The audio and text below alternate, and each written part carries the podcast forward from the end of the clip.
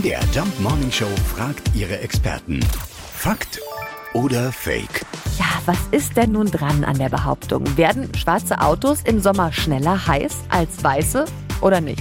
Johannes Boos vom ADAC hat die Antwort. Ja, dieser Mythos stimmt. Das ist ein Fakt. Schwarze Autos werden tatsächlich schneller heiß als weiße. Liegt daran, dass die Farbe weiß die Sonneneinstrahlung besser reflektiert. Und das sind dann durchaus messbare Unterschiede von mehreren Grad.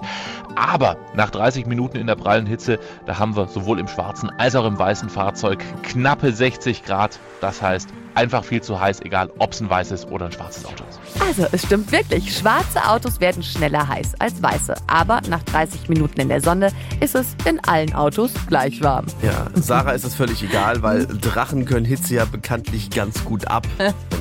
Fakt oder Fake? Jeden Morgen in der MDR Jump Morning Show. Mit Sarah von Neuburg und Lars Christian Karde. Und jederzeit in der ARD Audiothek.